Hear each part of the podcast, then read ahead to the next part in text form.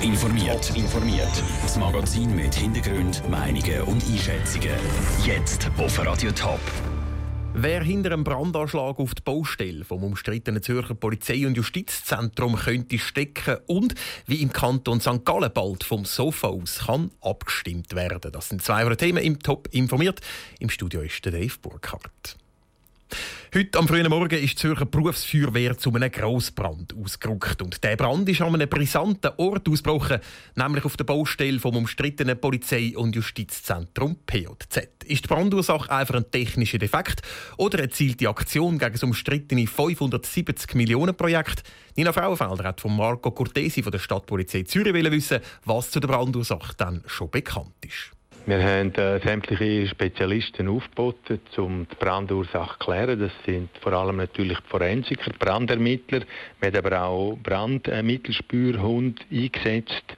Und äh, zurzeit deutet alles ganz klar auf einen Brandanschlag hin. Wir können die technischen Ursachen weitgehend ausschliessen. Sie haben gesagt, es deutet alles auf einen Brandanschlag hin. Ähm, hat man irgendwelche Hinweise? Gibt es irgendein ein Schreiben, ein Anonymes auf der Baustelle, wo man etwas gefunden hat? Weiss man da schon mehr zu dieser Täterschaft? Was man jetzt sagen kann, ist, dass in öffentlichen Foren noch kein Bekennerschreiben auftaucht ist. Das ist in der Regel aber einmal äh, am gleichen Tag oder einen Tag später der Fall. Und äh, die Stadt- und Kantonspolizei tut natürlich mit der Staatsanwaltschaft im Moment die alle Richtigen ermitteln.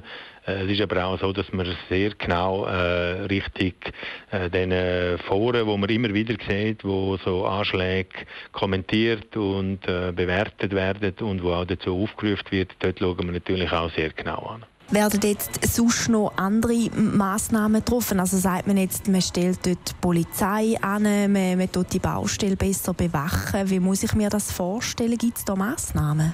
Ja, selbstverständlich sind wir natürlich mit der Bauherrschaft äh, im Kontakt. Das geht ja da um das Polizei- und Justizzentrum, das da gebaut wird.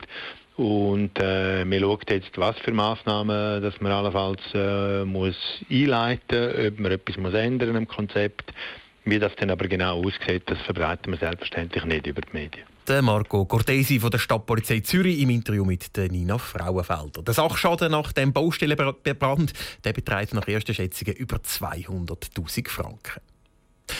Abstimmen vom Sofa aus. Das ist das Motto vom Kanton St. Gallen beim sogenannten E-Voting. Ab September können nämlich die Stimmberechtigten aus fünf St. Galler Pilotgemeinden im Internet abstimmen.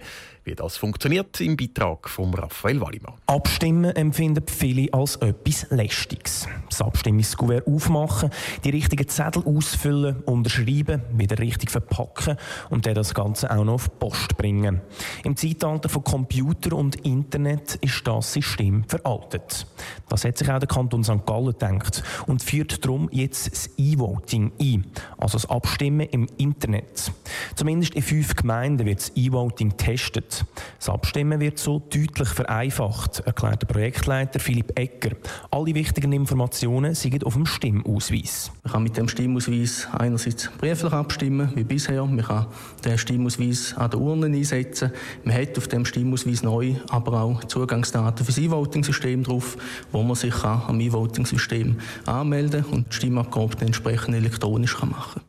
Zum Sicherheit gewährleisten gibt es auf dem Stimmausweis verschiedene Codes, die die Stimmberechtigten im Internet dann angeben müssen. Eine der Gemeinden, wo das E-Voting getestet wird, ist Filterswangs.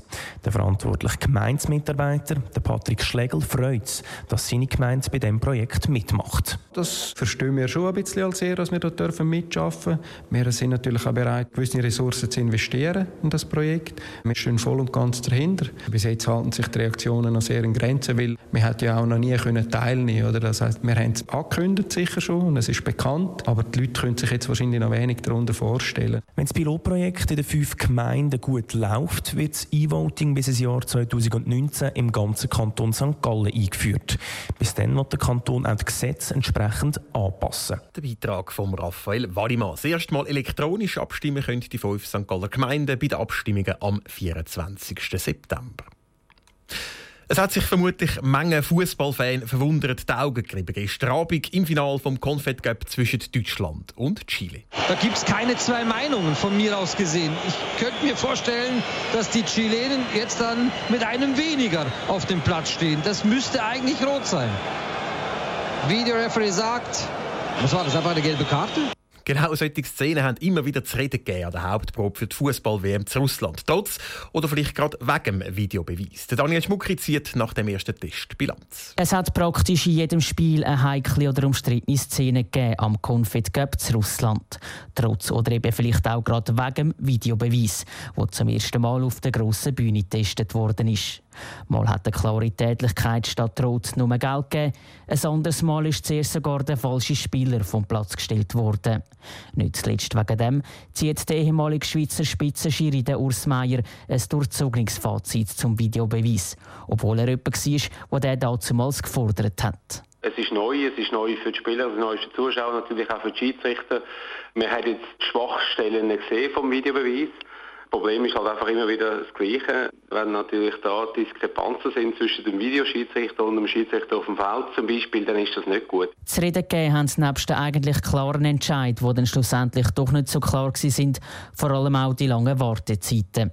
Immer wieder haben Spieler und Fans keinen Plan gehabt, was bei einem Unterbruch gerade passiert. Und erst nach ein paar Minuten gewusst, dass der Schiedsrichter den Videobeweis verlangt hat.